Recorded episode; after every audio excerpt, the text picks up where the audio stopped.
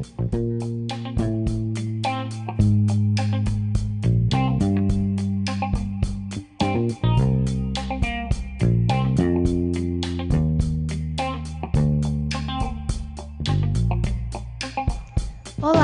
me chamo Sofia e esse é o De Olho, o podcast da minha Jampa.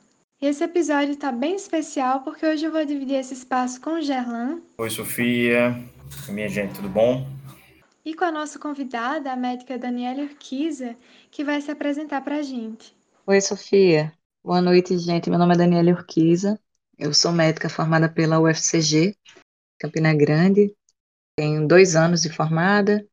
É, Atualmente eu atuo como evolucionista da clínica médica em dois hospitais públicos daqui de uma pessoa e como médica da urgência. E durante essa pandemia eu já tive atuações tanto em UTI móvel quanto em UTI Covid. E é sobre isso que eu acho que a gente tem que falar um pouco, né? Acho que o objetivo do, do podcast é falar um pouco sobre tudo que envolveu a atuação dos profissionais e sobre as verdades e mentiras que se curam por aí.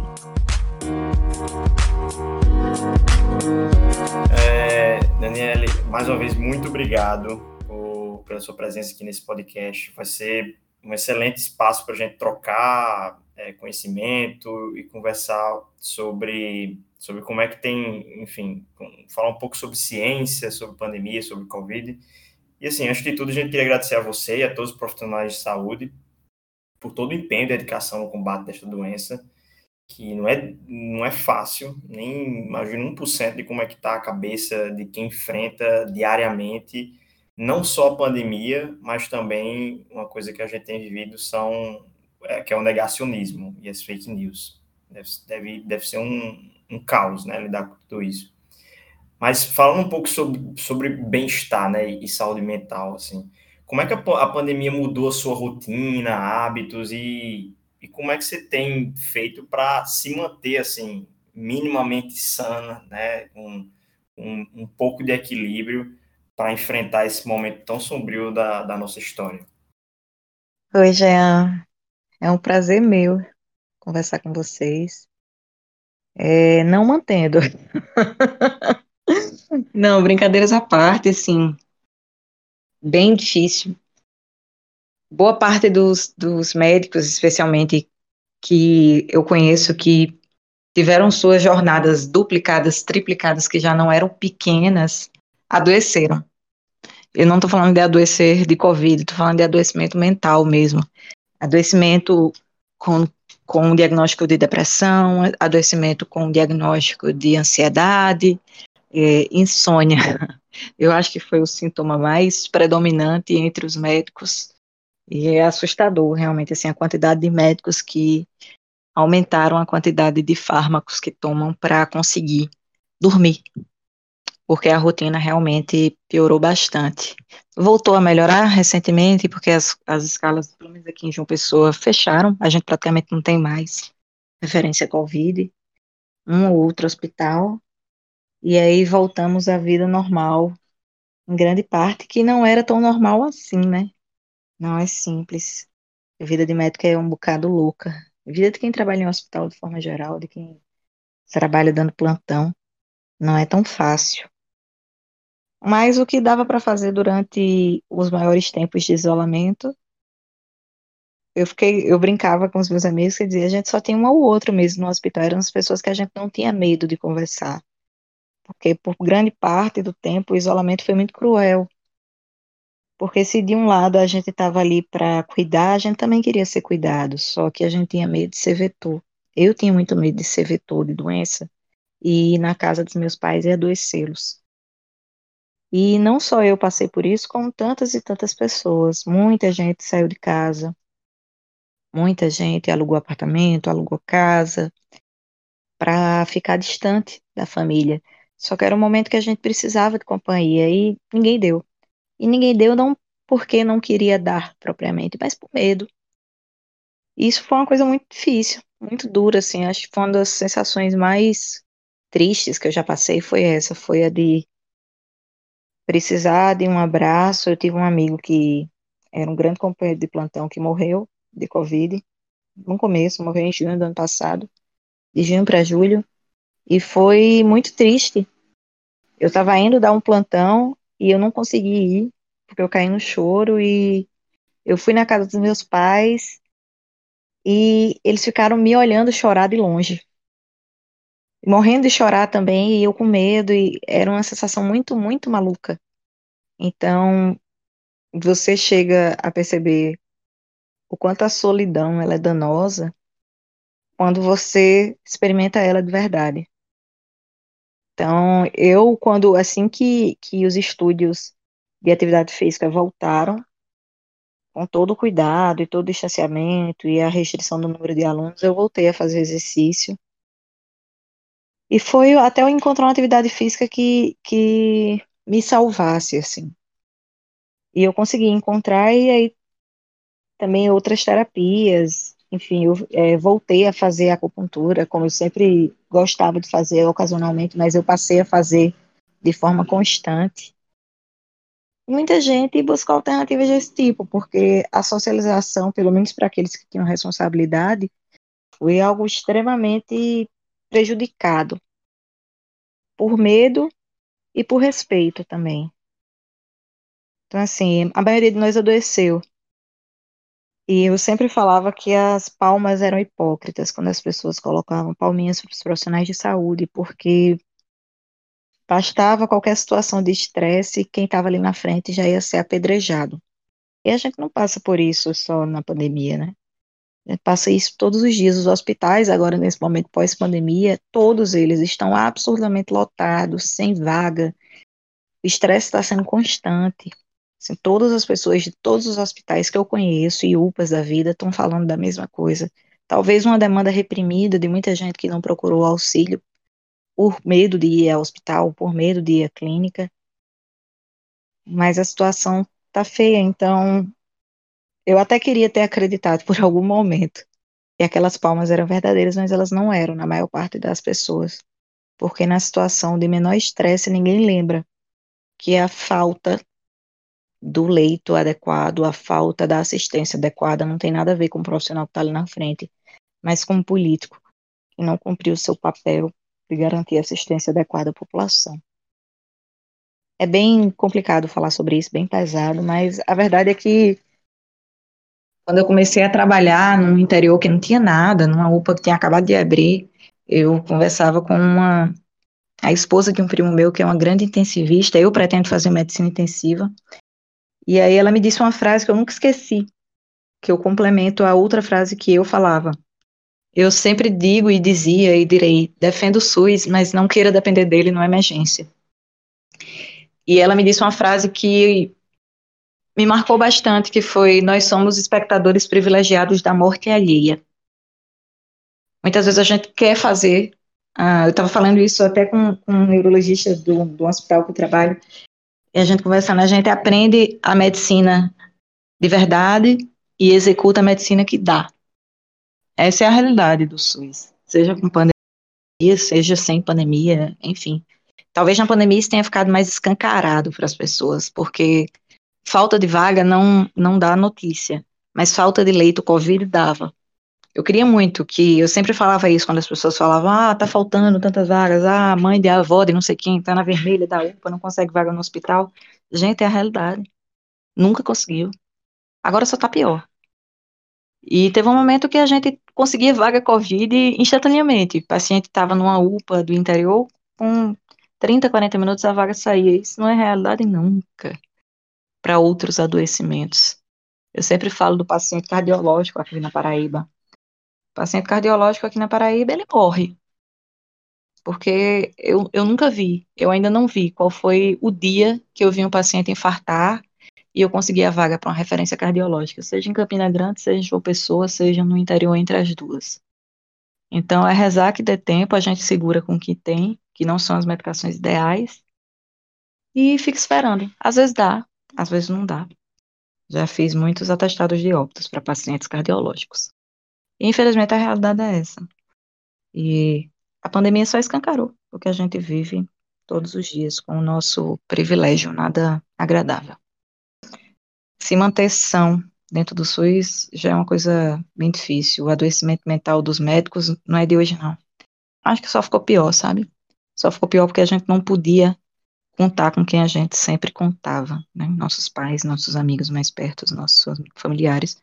E também ficou muito difícil porque você adoece e para quem não está ali perto, que sempre viu você bem, você estar doente, nossa, fulaninha tá louca, nossa, fulaninho tá desesperado, nossa, ele não dorme, tá super ativo, super agitado.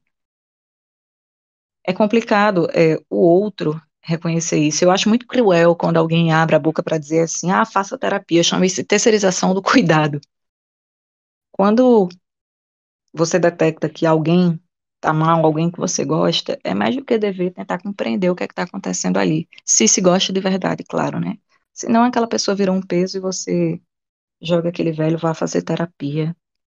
E assim, é importante respeitar a escolha de cada pessoa no que quer dizer fazer terapia. A gente pode passar por uma linha de pessoas que se identificam com a análise, por exemplo, eu sou uma delas, por pessoas que se identificam com psicoterapias que a psicologia aborda mais tradicionalmente, TCC, ACP, com terapias que para muita gente não tem validade, como bioenergética, e enfim, a gente pode incluir as terapias como a acupuntura, as práticas integrativas de uma forma geral, tai chi yoga, e a gente tem que respeitar. Quando as pessoas elas se encontrarem dentro de uma terapêutica, se aquilo faz bem, não tem problema aquela pessoa seguir por aquilo. Não é porque existe mais sentido para você fazer daquilo que todo mundo tem que fazer igual. Então, eu acho que existe uma grande terceirização do cuidado e um grande egoísmo mesmo, em não reconhecer que as outras pessoas precisam fazer o que lhe faz bem. Acho que é isso. Você trouxe uma dimensão que eu acho fundamental para a gente debater qualquer coisa, né?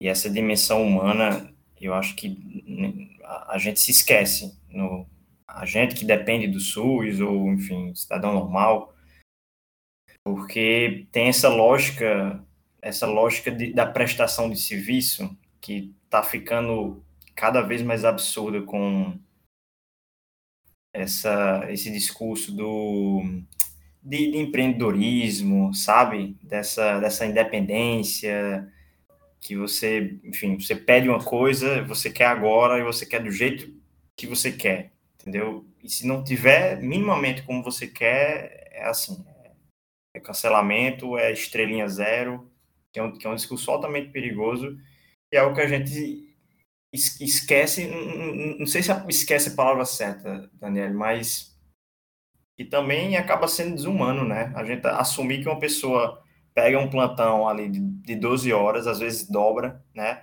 E você pensa que, assim, a pessoa chega, no momento que ela bota o pé no hospital, ela vira chave para outra para outro ser que vai atender super bem quem, quem tiver, não vai trazer nenhum, nenhum problema, nenhuma, nenhuma, enfim, nenhuma carga emocional de uma vida difícil e que, assim, foi absurdo, né, para quem trabalha na, na saúde. Como você falou, muitas pessoas estavam isoladas com os pais, com seus companheiros e tudo mais, mas quem, e quem, enfim, quem tem uma companheira ou um, namorado que não é do não é da área de saúde, você precisa se distanciar, se separar. Você, teve gente que precisou, enfim, alugar outro lugar para ficar distante, né, para não correr risco. E, e, e, a carga que, que deve ser, né? De você pensar assim, caramba, eu posso ser um vetor de transmissão para os meus pais, para as pessoas que eu amo. Imagina a carga disso, né? É algo, enfim, desumano, é algo muito pesado. Mas difícil, né? É, eu acho que o problema, é, o novo problema foi esse, porque como eu falei, o restante não era novidade nenhuma. A questão é que a gente passou por muito tempo, até o momento que a gente começou a ser vacinado, depois da vacina isso aliviou um pouco, mas até o momento da vacina começar, a gente tinha medo de ser vetor, né?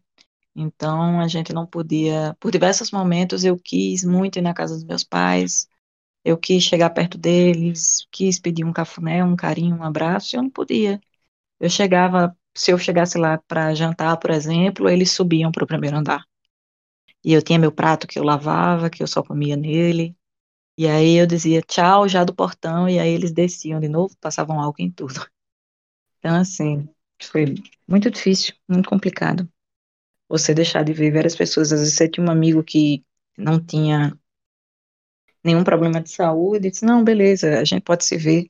Mas aí você lembrar que aquele amigo morava com a avó, com um avô, e não arriscava, né? Então, por muito tempo a gente conversou nisso. E fora que teve época da vida que eu almoçava Covid, jantava Covid, tomava café da manhã de Covid, assim, eram 15 mil protocolos por dia, era sociedade de pediatria de manhã com uma, de infecto de, na hora do lanche com outra, a de pneu no almoço com outra, de três horas da tarde, a de medicina da família com outra, no outro mês, a de anestésio vinha com uma, a de medicina intensiva desdizia o que as outras tinham dito, e a de infecto lançava mais um boletim, e assim as coisas iam. Teve um momento que eu fiz, parei, parei, parei, não vou mais ler nada sobre Covid, porque eu não aguento mais. Vou esperar, saiu a norma do Estado daqui, um protocolo bem embasado, bem estudado, foi bem feito, feito por pessoas confiáveis, vou seguir isso aqui pronto. E aí também foi na época que foi diminuindo tal, e as coisas foram ficando mais mais devagar, assim, começaram a, a ser mais menos frenéticas, o ritmo menos frenético, o ritmo de divulgação da quantidade de, de protocolos, porque era um negócio absurdo, era enlouquecedor. Você estudava uma coisa e no outro dia já tinha saído mais coisa, e nada muito bem feito, nada muita opinião, muita, muito estudo pequeno, e a gente esperando, e, e quem era prudente, eu senti isso na pele, quem defendia as, é, esperar para que as coisas fossem feitas de forma rigorosa, de forma científica, era acusado de ficar de braço cruzado. Ah, vocês vão ficar de braços cruzados esperando as pesquisas saírem? Cara, é assim que é feita a medicina. É assim que é feita a ciência. Todo e qualquer remédio que a gente utiliza é estudado, reestudado. Você vai pegar uma droga cardiológica, os estudos da cardio chegam a dar um prazer de ver. São 7 mil pacientes, 15 mil pacientes, 25 mil pacientes. Enquanto você tinha que ler um estudo da Covid feito com 30. Mas qual é o embasamento que aquilo tem? Nada, nenhum. Não à toa tantas fake news se basearam nisso, né? Com, com estudos, estudos feitos in vitro e as pessoas tomaram aquilo como verdade antes de colocar para testar em vivo. E aí se perdurou mentiras como a da cloroquina, etc., por bastante tempo. Então a gente às vezes ficava falando, olha, tranquilo, fazer essas drogas se elas estiverem numa, numa, numa proposta de estudo. A gente pega aqui um grupo controle e não faz, pega outro o grupo controle ali faz, e ver qual que tem melhor resultado. Mas se for para fazer todo mundo porque fulaninho disse, porque saiu um estudo mal feito tal, não tem condições. E várias vezes eu escutei de algumas pessoas, ah, o que é que você propõe? Fazer nada. Eu proponho fazer o que a gente tem segurança, que era praticamente nada mesmo. Mas a gente não sabia. Então, não tem como. Infelizmente, no começo, o que a gente podia fazer era pedir para que todo mundo ficasse trancado dentro de casa e eu acho que os governantes demoraram muito para trancar as pessoas, para proibir tudo. Eu lembro que quando começou, Mandetta era o ministro da Saúde e perguntaram se ele iria fechar os aeroportos para voos da China. E ele riu, dizendo que não, porque primeiro porque não existia voo direto da China para o Brasil. Segundo porque se fosse para fechar os voos, ele teria que fechar voo para o mundo inteiro. Cara, era para ter fechado. Talvez se a gente tivesse fechado naquele momento, as coisas tivessem se controlado muito tempo antes. Porque só veio controlar mesmo depois das duas doses, né? Depois que os profissionais de saúde e os idosos começaram a tomar duas doses. E não adianta você querer fazer as coisas o mais rápido possível sem que aquilo tenha um rigor. Porque não é feito assim, não é assim que funciona, não é assim que, que dá certo o tempo que foram desenvolvidas essas vacinas foi uma coisa estratosférica, assim, mas ainda assim se demorou. As pessoas estavam e estão pesquisando coisas de forma frenética ainda para tentar diminuir tudo, para tentar curar. Dificilmente vão, né? Porque controle de vírus é algo muito difícil. Então, muita gente foi acusada por não estar fazendo nada, quando na verdade estava fazendo certo, que era aguardar, era tomar as medidas que a gente tinha certeza que, que davam certo, que eram isolamento, o uso de máscara, o uso rigoroso de EPI, que no começo não tinha, e os cuidados com lavagem de mão, limpeza dos alimentos, algumas coisas que a gente adaptou, como por exemplo a prona, que é deixar o paciente emborcado, que isso vinha da, da SARA, da, da síndrome da angústia respiratória, e a gente percebeu que dava resultados. Mas até, até isso, que é uma medida simples, saiu um estudo, um tipo de estudo chamado coorte recentemente, falando que era ineficaz para pacientes moderados. Depois saiu outro mostrando que não, que aquele estudo tinha um, erro de viés. Então, até coisas simples, até hoje a gente está questionando. Um grande, um grande estudo que saiu, que modificou muito, foi o estudo sobre a dexametasona. Veio sair, acho que em agosto do ano passado, e realmente modificou. Foi, todo mundo começou a utilizar por lógica, mas, ai, pode utilizar no começo, não pode utilizar no começo, utiliza qual, utiliza que dose, às vezes alguns pacientes, é, é parinisa, não é parinisa, teve muito paciente morrendo por, por não saber o que fazer, mas por entender que a gente estava fazendo o que dava. O problema é que as pessoas não, não entenderam e não trataram isso como uma coisa séria no começo, então o índice de contaminação foi muito alto, a incidência da doença foi muito alta.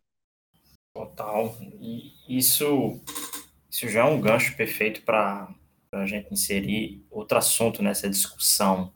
Né? Você estava falando um pouco sobre é, toda essa, enfim, no começo tinha muita, era muita, enfim, não tinha muita coisa, muitos estudos, né, para guiar, guiar toda toda a atuação, mas ainda assim, hoje nós temos confirmações de muitas coisas, né, Sofia? Quer fazer a próxima pergunta? Bom, os absurdos do governo Bolsonaro não são novidade para a gente, né? A gente vê que ele se posiciona contra a ciência, contra a vacina e é responsável, né, pelo descaso com a situação do país e da pandemia. E eu queria saber de você, Daniele, por que é tão discutida essa questão sobre a eficácia do famoso tratamento precoce ou kit Covid? Eu acho que as pessoas transformaram a doença num, numa disputa política, né? É, até hoje o relatório lá da CPI da Covid não concluiu.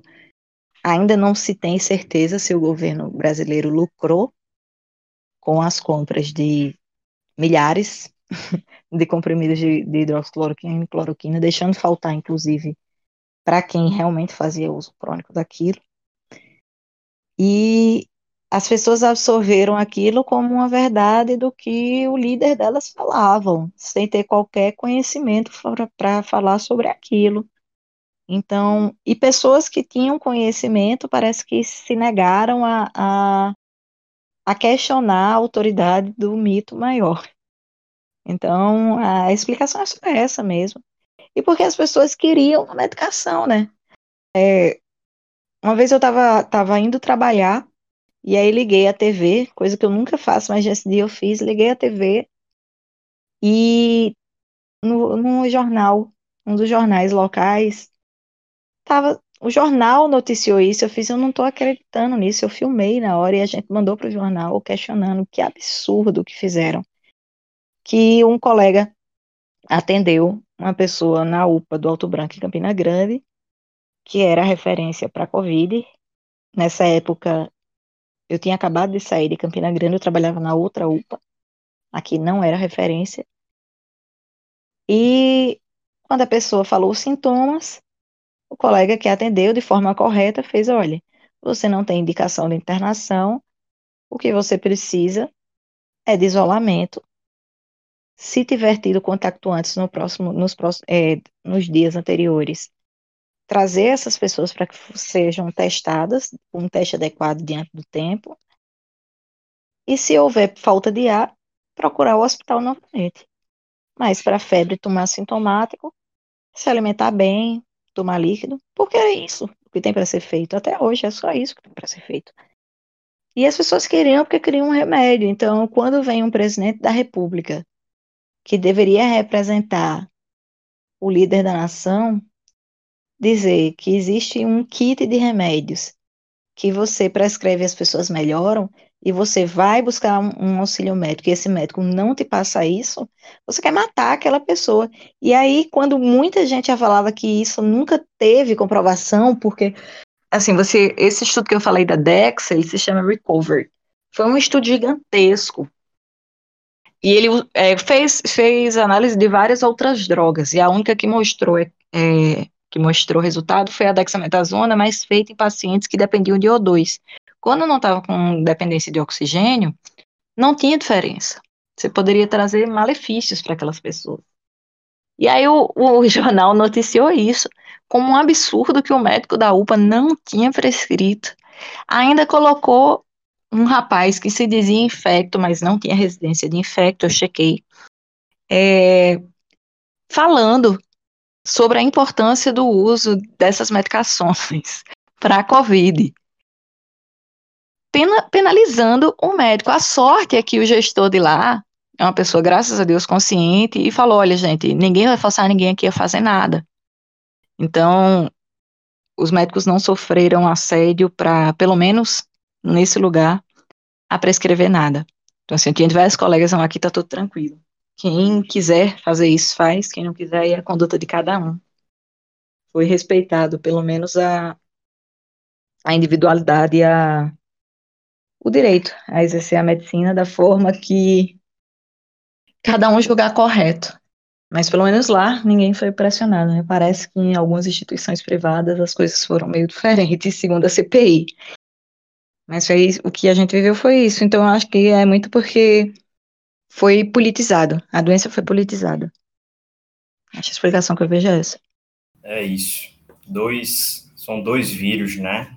O vírus da desinformação, negacionismo, que tá, enfim, que é, é difícil pensar numa vacina para isso, né? Porque tá cada vez pior. Cada vez pior, assim. O nível da, o nível de desinformação, o nível de, de profundidade que elas que elas conseguem penetrar nas, nas redes sociais, em, em contextos familiares, em conversas. Mas total concordo contigo, Daniela. É, bom, vamos para a próxima aqui. É, aproveitando que a gente está falando sobre fake news, é, a gente está numa, enfim, apesar de todo o esforço do governo em conter a vacinação, né, em todo esse negacionismo, os estados e municípios eles têm conseguido avançar em alguma medida, né, de alguma maneira. Só que ainda assim a gente tem muito fake news, né, assombrando as pessoas e causando muita desinformação. E uma coisa que tem estado muito em alta ultimamente são fake news focando nos adolescentes, né, desencorajando os pais a vacinarem os filhos. Tem um médico que está bem famoso aí, que é o médico Roberto Zebalos. É meio que o novo guru dos negacionistas. Então, a, a, a vereadora assumidamente super bolsonarista, que é Elisa Virginia, que é de João Pessoa, ela é uma das. Enfim, ela encontrou nele um mínimo de respaldo para compartilhar fake news e justificar todos os, os posicionamentos negacionistas dela, né? E aí, nesses vídeos, o, o Roberto Zebalos, ele fala que não, não dá importância para artigo científico, pois prefere fazer experimentos na própria clínica dele e fica fazendo alerta da, da vacinação para jovens, falando que, ó, as vacinas são experimentais, os riscos são desconhecidos, os índices de transmissão e fatalidade em jovens são muito baixos. Então, não levem seus filhos para se vacinar, não, não, tem necessidade, eles têm imunidade, enfim, eles usam um jargão técnico lá para dar uma mascarada na, em todo essa, esse discurso. Mas aí é, a, a, dúvida é: existe mesmo alguma contraindicação para vacinação em crianças e adolescentes? E, e a Covid-19 é como muita gente fala que é só letal para idosos, não é letal para jovens? Tá, vamos lá. Se a Covid é só letal para jovens, só para idosos, não, né? Morreu muita gente jovem. Inclusive, quando a gente foi bastante noticiado, eu compartilhava bastante, que quando os pacientes com mais de 60 anos estavam amplamente vacinados, a faixa etária de óbitos baixou. Eu cansei de ver gente entre 30 e 40 anos, 30 e 50 anos, que não tinha doença nenhuma morrendo. Inclusive de uma forma mais agressiva do que. Parece que a doença se manifestava de uma forma mais agressiva do que nos idosos. Sobre as crianças e os adolescentes, é, na Covid foi feito não vou falar, a palavra não é diagnóstico, mas se identificou uma nova entidade clínica, uma nova doença.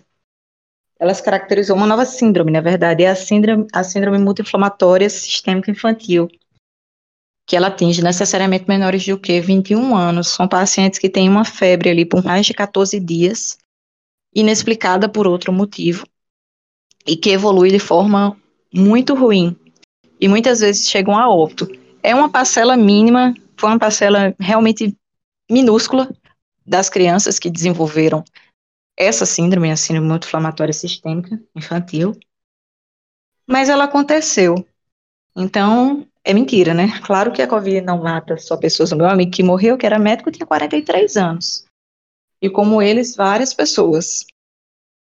Mas é claro que quando você tinha todo mundo sem vacina, a população mais fragilizada idosos, isso era óbvio, os idosos e a gestante, que foi um grupo que o país, que o Brasil matou, não tem outra palavra não, o Brasil matou suas gestantes, o Brasil é o país com o maior número de órfãos da Covid do mundo, de mulheres gestantes que morreram de Covid. E o retardo às grávidas, no começo era entendível, mas depois de um tempo ficou muito óbvio que, que as grávidas eram um grupo, um grande grupo de risco, porque a doença mata por trombose. E a grávida por si só já pode morrer de trombose, ela tem um risco 10 vezes maior de fazer um evento de trombose do que uma pessoa que toma anticoncepcional, por exemplo. Então, o retardamento da vacinação de gestantes, eu acho que tem um toque bem misógino. Isso foi só conseguido porque uma, uma associação brasileira por trás de que fica também junto com uma, uma rede de ginecologistas obstetras feministas conseguiu levar essa pauta para frente e conseguiu que a vacina de gestantes fosse liberada. Não só isso, como o afastamento de todas as gestantes. Inclusive, hoje elas publicaram uma nota falando que ainda não é tempo das gestantes voltarem ao trabalho. Mesmo vacinadas, as gestantes são um grupo de risco maior. E sobre a questão das crianças, não é que existe contraindicação, é que não existe estudo ainda que afirme segurança. Ele tem razão em dizer, se ele diz, eu não sei, eu não acompanho essas pessoas, mas se ele fala não levem pessoas crianças para vacinar ainda, ele não tem como levar porque não é permitido, né? Então, assim, é chovendo molhado. Como é que você vai levar alguém de 8 se só pode vacinar gente com mais de 12? Se ele está falando das pessoas entre 12, entre 12 e 18 anos, está falando besteira, porque essas vacinas só são liberadas depois que as farmacêuticas que produzem as drogas passam no teste 3, passam na fase 3 do teste, que é a fase com, de estudo com grandes pessoas, com um grande grupo, grande pessoas que eu digo, um grande número de pessoas, um grande contingente populacional. E até agora não se percebeu nenhum efeito adverso grave que contraindicasse que as pessoas entre 12 e 18 anos pudessem é, deixassem de ser vacinadas. Pelo contrário. Menos que isso, não, tem estudo que afirme segurança ainda. Mas também não tem estudo que diga, olha, se essas crianças tomarem vão morrer. Então, nesse momento, não se pode vacinar criança. E não se pode, não é porque a vacina vai matar, ou sei lá o que é que essas pessoas malucas dizem mas é porque os estudos que avaliam a segurança em criança ainda não terminaram. Olha, estudo com grávida e criança demora muito. Porque você tem coragem de se expor, você é adulto, pai, mãe, tem coragem de se expor a um teste para uma droga, para uma vacina da Covid, mas você não tem coragem de expor seu filho. Então, testar crianças é uma coisa muito mais complicada. E grávida mais ainda, porque são duas. Você pode estar tá fazendo teste em você e você não sabe o que é que aquilo vai fazer naquelas crianças. Então, é normal que demore para que as coisas aconteçam para crianças, para que as drogas cheguem na pediatria, para que as vacinas cheguem na pediatria, porque testá-las é muito mais difícil. Então é isso que, que eu tenho a dizer, assim, dizer que é que é indicado no momento ninguém pode, porque ainda não tem teste suficiente. A Coronavac, ela chegou a pedir autorização para vacinar a partir dos três anos, mas eu não sei no que deu nisso, no que deu, deu esse pedido. Mas as outras farmacêuticas, a Pfizer, a AstraZeneca, a Moderna, que não tem no Brasil, elas estão com estudo em andamento ainda para faixa etária menor do que 12 anos. Poxa, total. É, Daniela, isso aí é, enfim, tipo de, de discussão que não dá para, não tem uma, enfim, uma definição, uma, uma saída óbvia, mas eu aproveitei para dar uma pesquisada nesses links aqui, nessas declarações desse, enfim, e fake news como essa. E uma que está pegando muito é, é, essa que fala da OMS, que diz assim, ó, não tem para que vacinar criança e adolescente agora, porque a própria OMS não está recomendando.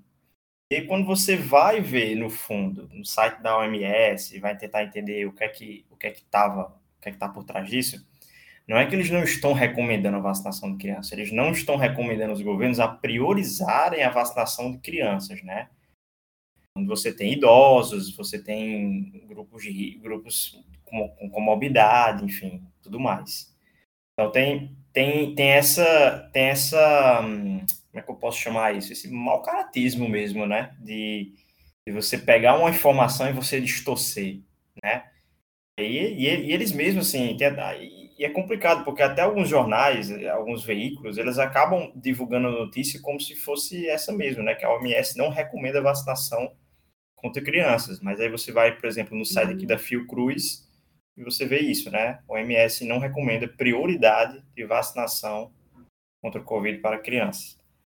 Só que é essa estratégia de, de confundir as pessoas, né? E de você causar confusão, e, e é isso. E no fim das contas, enfim, se a gente olhar, por exemplo, para o contexto que a gente está, enfim, a, o ano passado, todo mundo estava, todo mundo, entre aspas, né? A maioria das pessoas estava nesse lockdown, né? Tava, enfim, tomando medidas protetivas, maioria no home office, crianças assistindo aula em casa.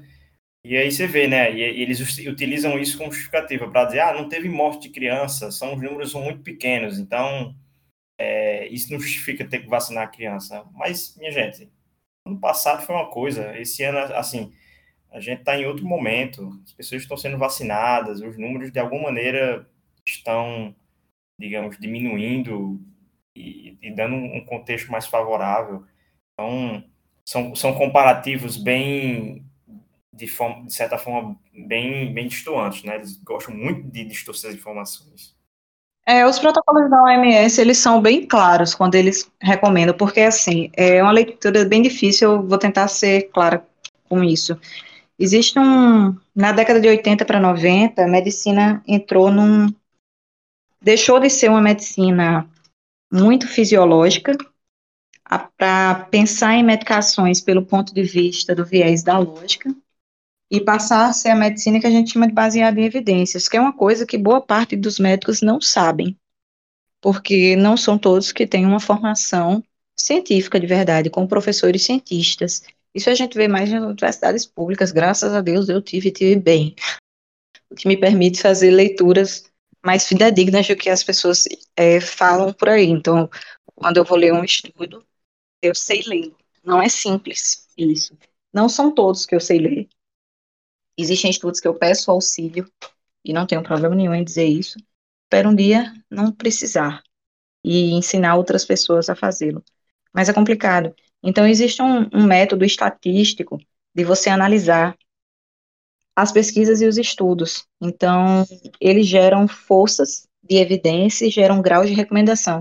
Quando a gente fala é, tal droga não tem evidência, a gente está falando disso, a gente está falando da medicina baseada em evidência, a gente está falando de, um, de uma sistematização, de um protocolo de estudo que tem níveis de estudos que dão determinada força para aquela, aquela hipótese. Pronto, é, nas últimas décadas, de 80 para 90, a gente passou por uma mudança de forma de encarar a formulação dos problemas e dos resultados e dos objetivos que a gente tinha dentro da, do adoecimento.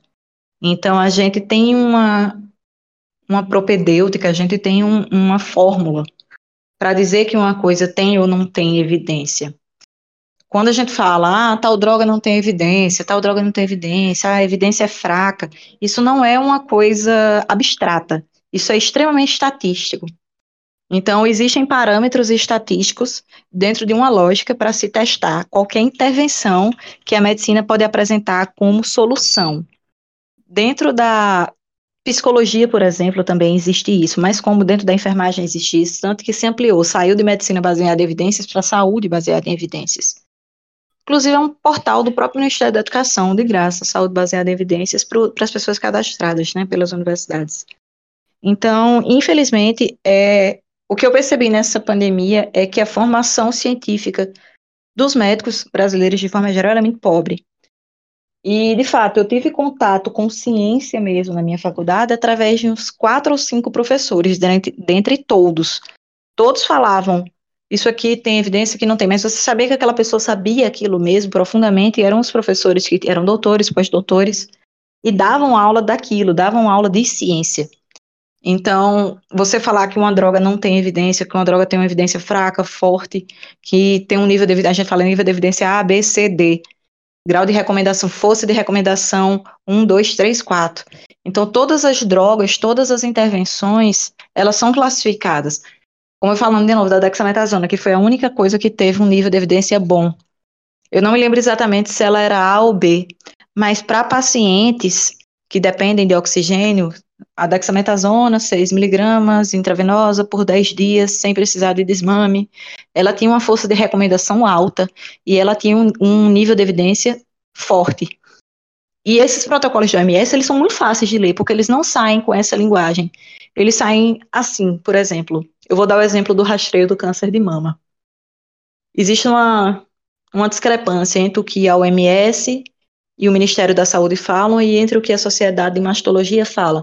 Mas se você abrir lá o protocolo do Ministério da Saúde, que é totalmente baseado no da OMS, você vai ver entre 40 e 49 anos. O Ministério da Saúde não recomenda o, o teste de mamografia anual como rastreio.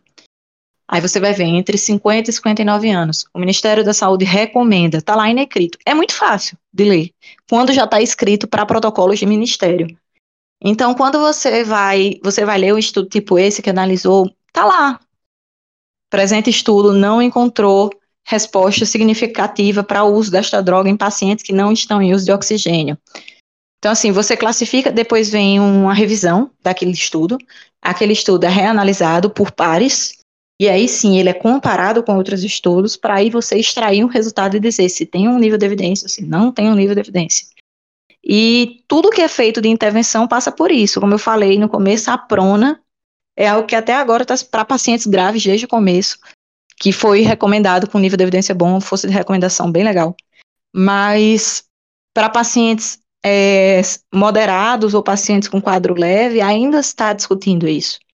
A heparinização, por exemplo, que a gente heparinizava os pacientes de uma forma intensa, a gente fazia, a gente usava a lógica, poxa, esse, esse esse, essa alteração laboratorial aqui, esse quadro clínico dele, me leva a pensar que eu devo tratar esse paciente como se ele estivesse fazendo uma trombose pulmonar. Então, eu vou heparinizar ele do mesmo jeito que eu heparinizava. O que é que aconteceu? Os estudos pararam. Porque perceberam que as pessoas estavam morrendo de AVC hemorrágico. Então, o risco de testar aquelas pessoas era muito alto. Submeter pessoas àquela dose de heparina, pacientes graves àquela dose de heparina, poderia fazer com que elas morressem de AVC hemorrágico, então não dava para testar, então parou. Então a recomendação da OMS, do Ministério da Saúde, da, da própria Associação de Medicina Intensiva é não faremos por falta de evidência. Então quase tudo na medicina que você estuda termina com necessita de mais estudos para que as pessoas possam continuar investigando se aquilo vai dar. Tal estudo foi parado por, por fator de segurança. Então, esse fator de segurança é o que causa retardamento em muitas coisas, seja nas crianças, como eu falei na pergunta anterior, seja para tentativa de tratamentos que possam trazer um, um custo-benefício duvidoso. Então, a gente ficou com a heparinização profilática, a gente fez uma dose que, sabidamente, é uma dose que diminui a chance de ter trombo. Mas a gente parou de heparinizar as pessoas dose plena por Covid, porque a gente viu que as pessoas estavam morrendo sangrando. E isso demorou um tempo, até a sociedade se pronunciarem quanto a isso. Então, não é, mais uma vez, quando atacavam, ah, vocês não estão fazendo nada. Muita gente fez muita coisa. E muita gente morreu por estar tá fazendo muita coisa. Mas é, é, o processo da ciência, é isso, sabe? Na, naquele momento, quando diziam, olha, é importante ficar trancado, é porque era importante ficar trancado. Não é passo de mágica, não é, não é varinha de condão que você, ah, eu quero resolver isso agora e eu vou. Não é assim. Não é assim que a ciência anda, não é assim que, que as drogas andam. Você, para liberar uma coisa, por exemplo, todas essas vacinas, elas ainda estão em fase 4 de estudo, que é quando a droga começa a ser comercializada para saber quais são os efeitos adversos que aquilo ali vai ter depois. Existem vários exemplos de drogas que foram estudadas por anos, 5, 10 anos, foram liberadas e depois foram suspensas. Porque descobriram que, depois de 20 anos, as pessoas que usavam aquilo ali cronicamente, elas tinham chance maior de ter câncer. Então, assim, tem um exemplo clássico que é a talidomida, que fazia isso, causava com que as crianças nascessem mal formadas, faltando um braço, faltando uma perna. E foi suspensa para gestantes, né? Então, é, é isso, assim, acho que é isso que acontece, que as pessoas não entendem. Esses estudos são simples de ler. Se você for pegar essas recomendações da OMS diretamente, ou se você for pegar recomendações do Ministério, ela é bem direta. Mas se você for ler o estudo original os estudos maiores originais que causaram aquela noticiação ali não é fácil, não é simples. E quando as pessoas falam, quando um médico que sabe o que é evidência está falando de evidência, não é evidência que a população, de uma forma geral, pensa. Ele está falando em graus de evidência. Existe evidência forte, existe evidência moderada, existe evidência, por exemplo, a opinião de especialista, a gente tem estudo evidência nível A, B, C, D, como eu falei. A opinião de especialista é nível D. Então, assim, a mais fraca da mais fraca da mais fraca. Então, se for um estudo de corte, vai ser de um jeito. Se for um estudo, uma meta-análise, que é o estudo dos estudos, vai ser de outro jeito. Ah, o melhor nível de evidência de todos é quando você tem as revisões sistemáticas e quando você tem as meta-análises, que são os estudos dos estudos. Você pega 10 estudos gigantescos e estuda eles, para você achar as incoerências e os vieses que aconteceram neles. E aí sim, você pode dizer, olha, isso aqui está aprovado, isso aqui é seguro, isso aqui dá para a gente fazer. O tempo que isso leva é muito grande. Então, não, não dava para ficar dizendo que as pessoas não estavam fazendo nada.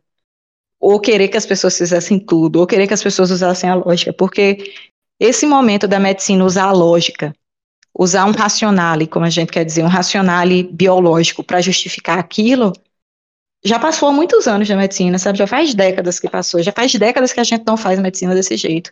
Algumas pessoas ainda fazem, né, medicina baseada em experiência, é triste isso. Claro que a experiência ajuda, mas quando você tem um protocolo, você vai se guiar por ali.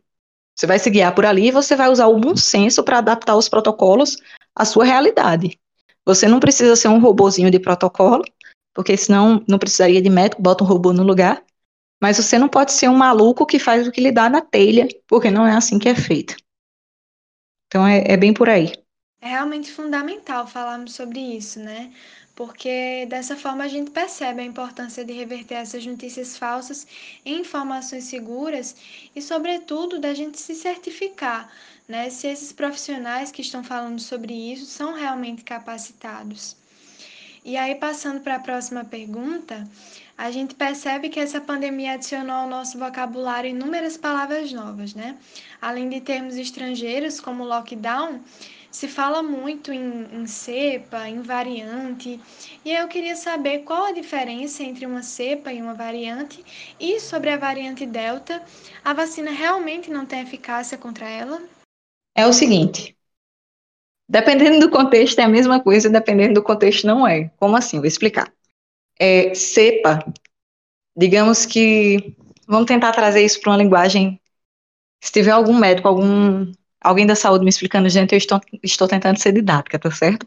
Digamos que são raças, raças de bichinhos bem semelhantes. O vírus, a bactéria, o protozoário, mas principalmente, os seres que têm a estrutura de células mais simples de todas, que são os vírus. Na verdade, existe uma mais simples, que são os prions. Mas os vírus, que têm estruturas bem pequenininhas, bem simples, eles, diferente da gente, dos nós, seres humanos, de de animais, de plantas, que são estruturas complexas, formadas por órgãos, formadas por tecidos e etc., eles às vezes são unicelulares. Então, eles se duplicam, se replicam, se multiplicam muito, muito, muito, muito rápido. Toda vez que uma célula no corpo da gente ela vai se duplicar, alguma coisa no DNA daquela célula sai errado.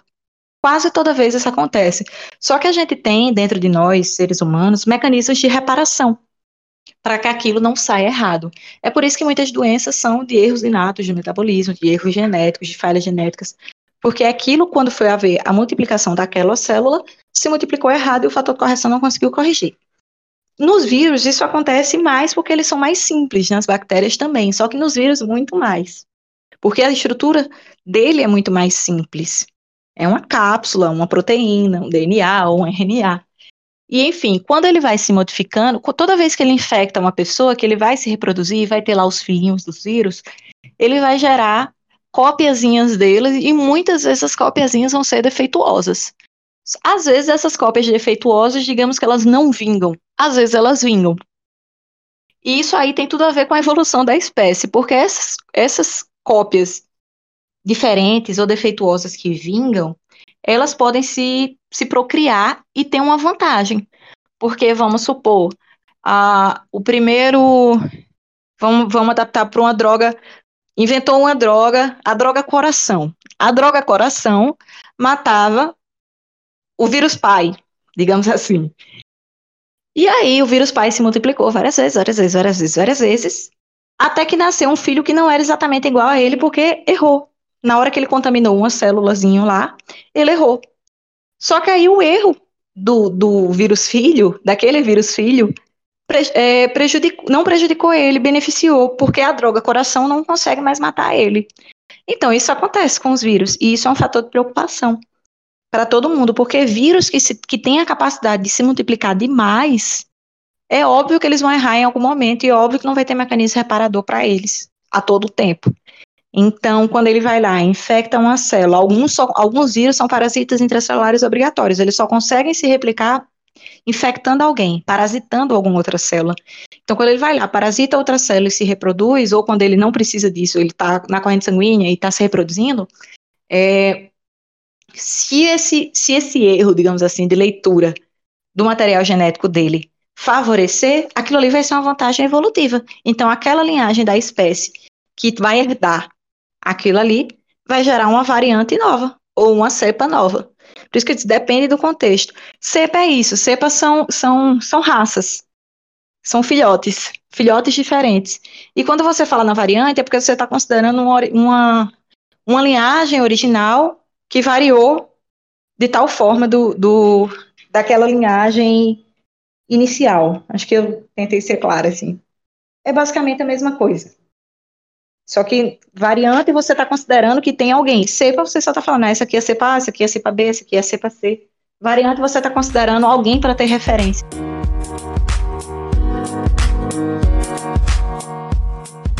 Pois é, minha gente, o papo está muito bom, mas infelizmente a gente chegou no momento final desse episódio.